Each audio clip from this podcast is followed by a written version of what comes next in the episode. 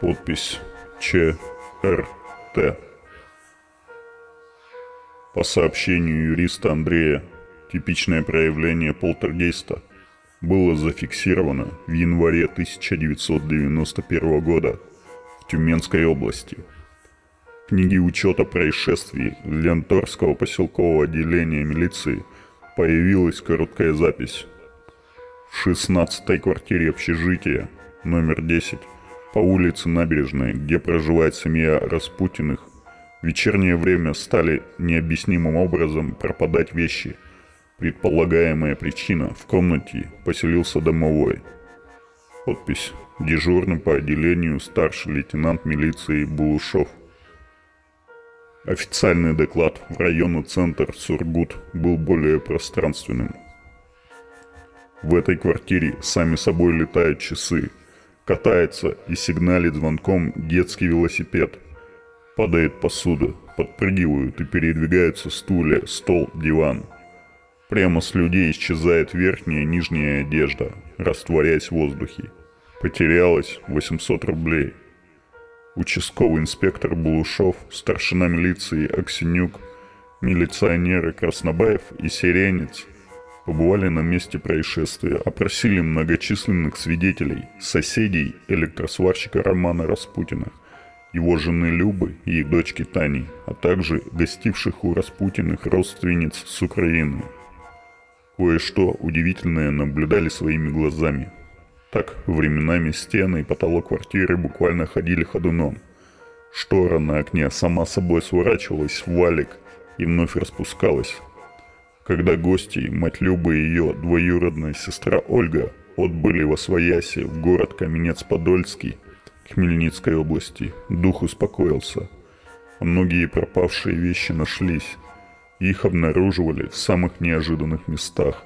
По утверждению автора этого сообщения, кофта непонятным образом, снятая из-под двух других, бывших на Ольге, немыслимо плотно свернутая, оказалась стиснутой в маленькую аптечку – Комбинезон дочери Романа ребятишки нашли на улице за общежитием, а юбка одной из гостивших женщин отыскалась в туалете.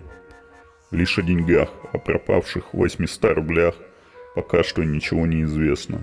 В селе Гремяки Рязанской области в квартире Яковлевых тоже завелась нечистая сила.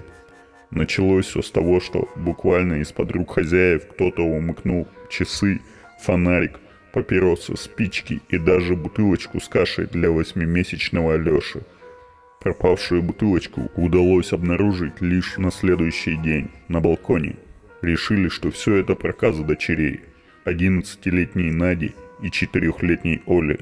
Но на этом происшествия не закончились. То продукты исчезнут из холодильника и окажутся в подполье сарая, то вещи из сарая вдруг сами перекочуют в квартиру. Однажды Стиральная машина сама собой завалилась на бок. По ночам кто-то стучал, топал и попискивал. Потом на подушке была обнаружена записка, написанная старославянскими буквами. «Сегодня ночью берегись».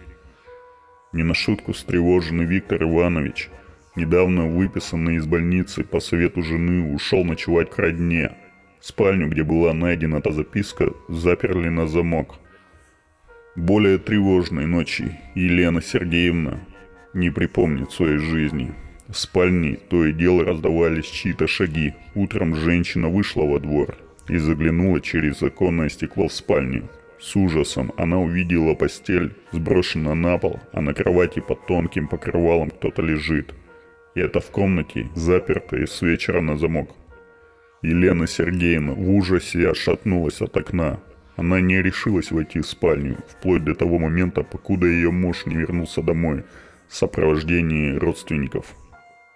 Люди гурьбой валились в спальню, кровать была пуста, никого постороннего на ней не было.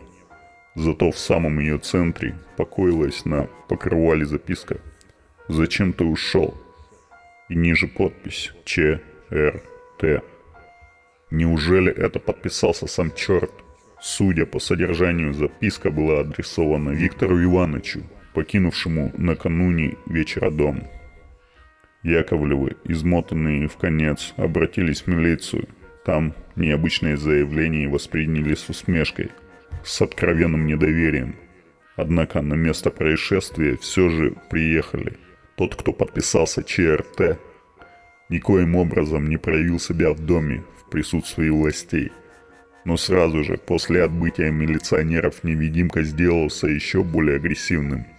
Он принялся устраивать поджоги, то пол внезапно вспыхнет, то по стене побежит полоска огня – а затем совсем уж невероятные, абсолютно неслыханные истории стали происходить с детьми Яковлевых. Как-то Елена Сергеевна вышла на кухню за молоком для восьмимесячного Алёши. Ни мужа, ни дочери дома не было. Вернулась в комнату, ребенка нигде нет. Исчез. Всю квартиру обыскала, но нет нигде малыша.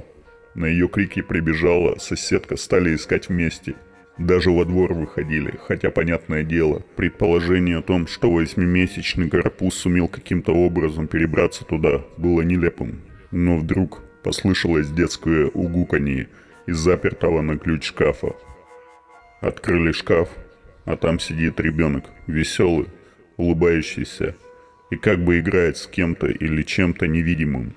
На следующий день сходное странное происшествие приключилось и с четырехлетней Олей – Девочка каталась на трехколесном велосипедике по квартире и вдруг прямо на глазах ошеломленных родителей исчезла. У матери началась истерика, а отец кинулся искать Олю по дому, заглядывая во все углы, под все кровати. Девочка объявилась минут через 15 на том самом месте, с которого пропала. В отличие от младшего брата, она смогла кое-что рассказать испуганным родителям но такое, от чего у них мороз пошел по коже. Вместе с крохотным чертиком я ходила на речку, и мы с ним играли там, сказала тогда Оля.